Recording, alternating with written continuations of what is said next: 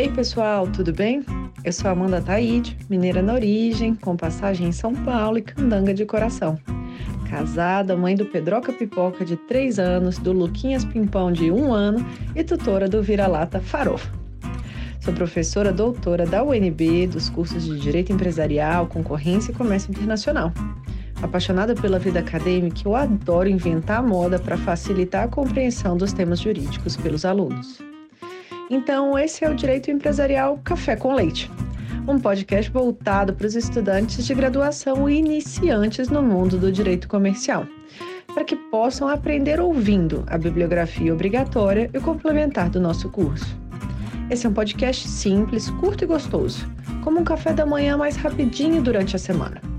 Convidarei os próprios autores ou comentaristas dos artigos acadêmicos, capítulos ou trechos de livros essenciais para a compreensão do direito empresarial, para que os alunos da graduação em direito possam conhecer e se apaixonar pelos principais autores do direito privado no Brasil.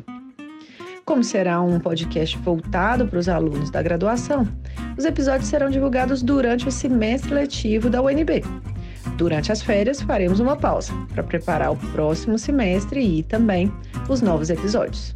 Então, vamos comigo para a próxima xícara de café com leite?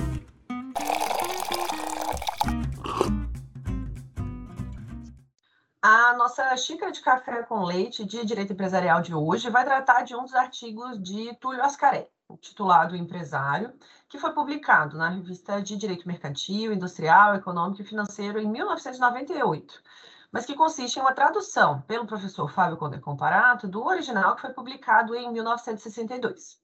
E para isso a gente vai ter a alegria de contar com a participação do professor Marcelo Rivera para comentar esse artigo. O professor Marcelo é professor voluntário na UNB, na disciplina de Direito das Famílias, mestre em Direito pela UNB também, e advogado em Direito Empresarial e das Famílias.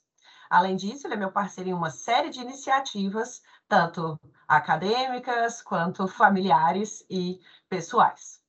Marcelo, muito obrigada por ter aceito o convite para participar do podcast, por apresentar aqui de modo simples, curto e gostoso o tema da empresa e o seu perfil é, subjetivo. Obrigado, professora Amanda, obrigado pelo convite. É uma, é uma alegria, uma satisfação imensa poder compartilhar desse seu projeto. O que só me chama a atenção é a presunção de comentar um artigo desse de uma forma é, leve e, e tranquila, né? Que, que é um desafio muito grande, mas vamos tentar. É bem isso. Os artigos dos clássicos, a ideia é sempre a gente tentar mastigar, vamos dizer, né, para os alunos aí da graduação, é, já que eles têm uma redação diferente da que a gente usa hoje, né? Então, vamos para a gente começar a entender por que, que esse artigo ele é importante. Quem que é Túlio Ascarelli e qual que é a relevância né, desse artigo que foi publicado para discussão sobre o conceito do, do que é o empresário, o que não é empresário. Ok. Bem, Tullio Ascarelli foi um dos maiores juristas italianos do século XX. É, ele foi exilado da Itália na, na época do, do regime fascista de Mussolini e veio ao Brasil ali no início de assim, quase 1940, alguma coisa nesse sentido. Foi quando ele é, foi para a Faculdade de Direito de São Paulo, na USP, e começou a lecionar lá na faculdade. E aí ele deu a disciplina, né, ministrou a disciplina de Direito Comercial. Então, ele foi um, um expoente, né, um jurista expoente e também economista em Direito Comercial.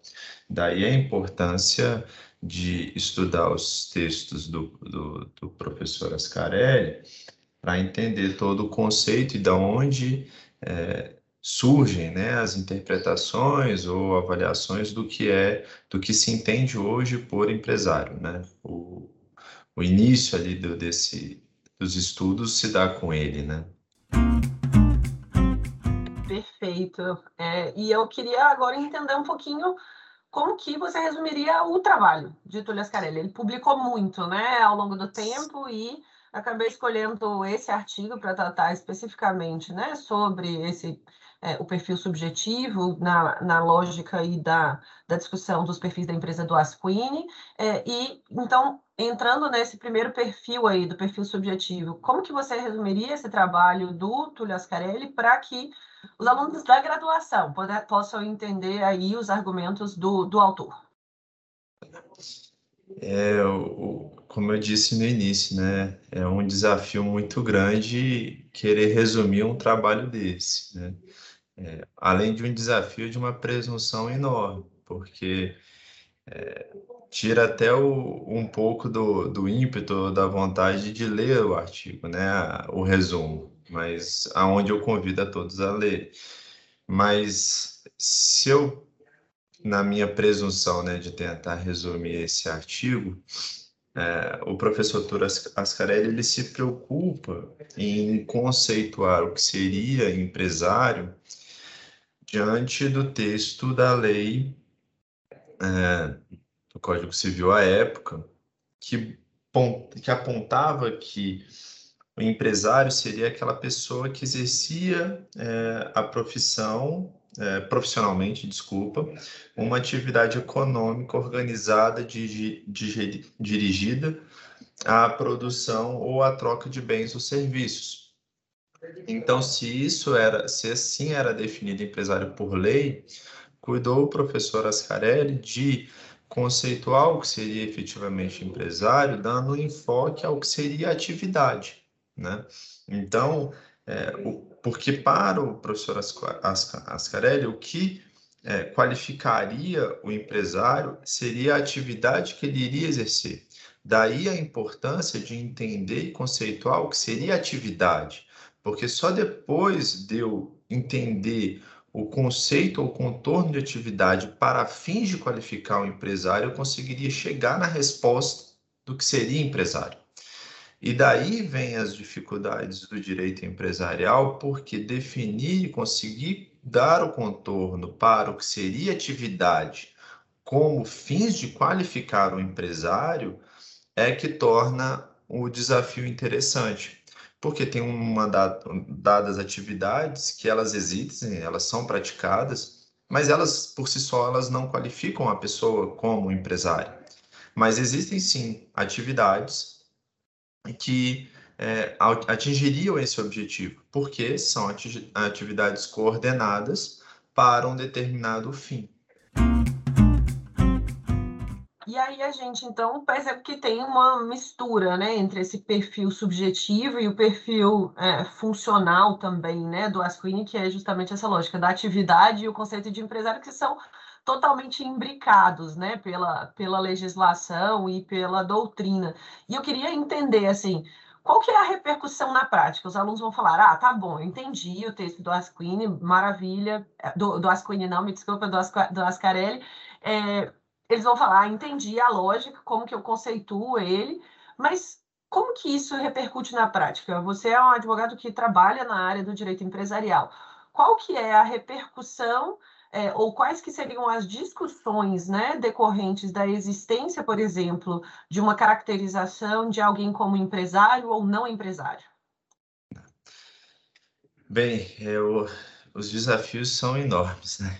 Mais uma vez, eles são muito presentes, porque e são de inúmeras ordens, né? É, mas a definição que eu acredito que mais chama a atenção, né? Essa preocupação de definir quem é o empresário, ele tem mais repercussão e mais é, relevância, ao meu sentido, para os alunos, para uma implicação de responsabilidade. Quem é, é responsável pelo quê e em que proporção? Daí é importante definir quem é o empresário, porque eventualmente eu posso ter algum trabalhador vestido a roupa de uma determinada empresa, né, tendo o contorno de uma determinada organização, cometendo algum ato ilícito, mas ele não será o responsável, porque ao fim e ao cabo ele está em nome de alguém, fazendo alguma coisa. Então eu preciso entender quem é esse alguém e qual é o alcance da responsabilidade desse alguém para então assumir as consequências dos atos, inclusive daqueles que estão trabalhando sob a sua tutela. Né? Então, daí a importância de eu entender quem é o empresário, daí a importância de eu entender quem é o responsável e a extensão da sua responsabilidade. E eu preciso, obviamente, definir é, e entender essa conceituação para, mais uma vez, ter um sistema de, na minha visão, mais de forma mais prática e mais é, transparente ou, ou mais é, é importante para a sociedade, para entender a quem eu vou recorrer ou a quem eu vou responsabilizar. Então, é, esse conceito de empresário, ele importa porque ele vai envolver os riscos da atividade. Né? E, entre outras, em, aí, dentro dos riscos da, da atividade, estão os riscos das ações que são tomadas em virtude da atividade que se quer exercer. E, e é justamente nesse momento em que algo dá errado é que eu preciso entender quem é essa pessoa responsável. Né? E, e no dia a dia, na prática, isso tem é, muita relevância, porque muitas das vezes, e na minha interface com o direito das famílias, é entender também as repercussões para além da morte do empresário no patrimônio da família, nos herdeiros, naqueles que vão assumir ou deixar de assumir aquela posição deixada pelo, pelo, pelo empresário. Né?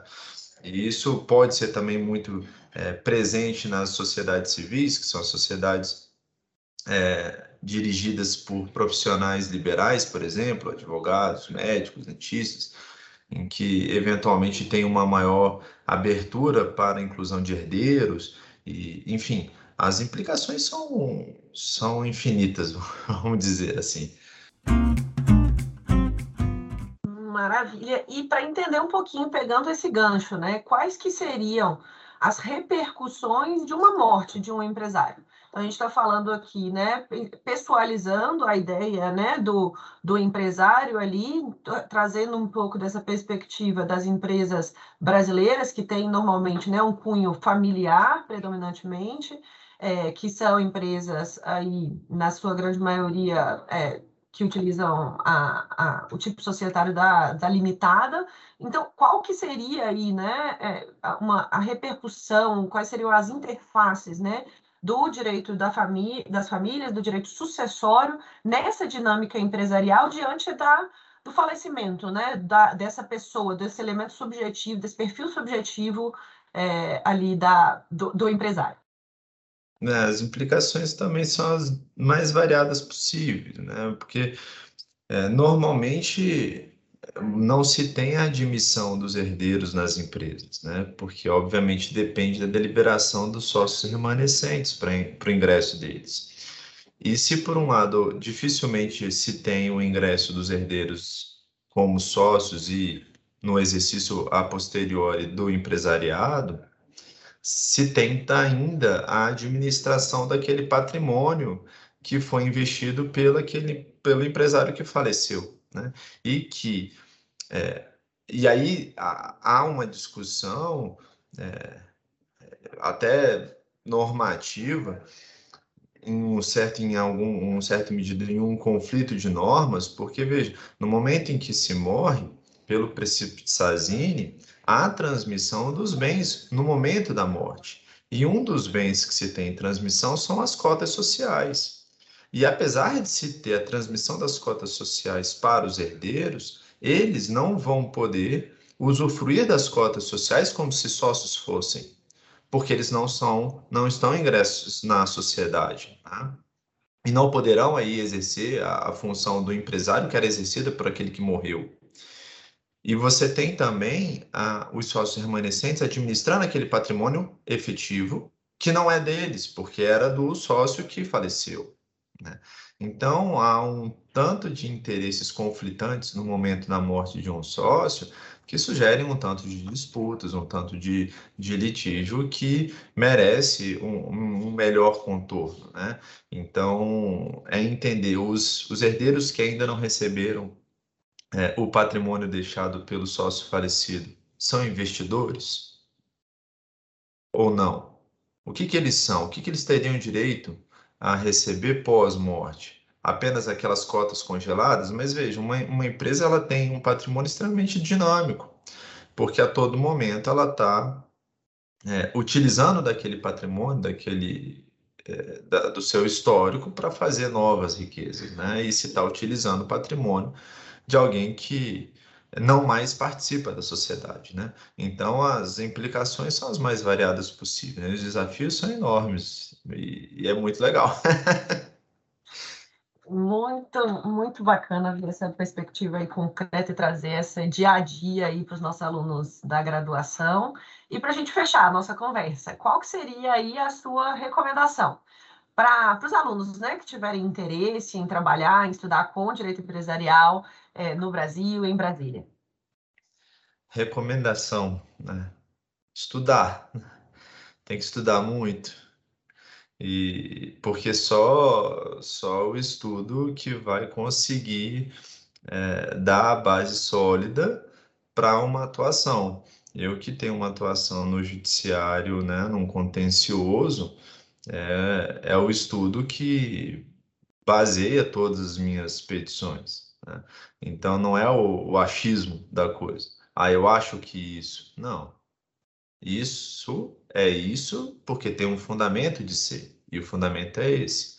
E todos esses fundamentos estão nos artigos, estão nos, nos, nos livros, está justamente na história que foi construída, por exemplo, pelo professor Túlio Ascarelli. Então, daí entender a importância de toda a construção conceitual para que, quando for se defender essa posição, exista base, né? exista pilar.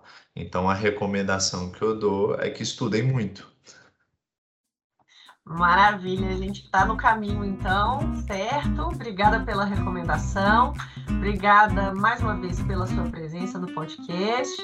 E por hoje é só, então, nossa xícara de café com leite foi tomada e espero que a gente tenha outras oportunidades de bater esse papo juntos aqui no podcast. E até a próxima. Eu que agradeço, professora, muito obrigado. Pode contar comigo.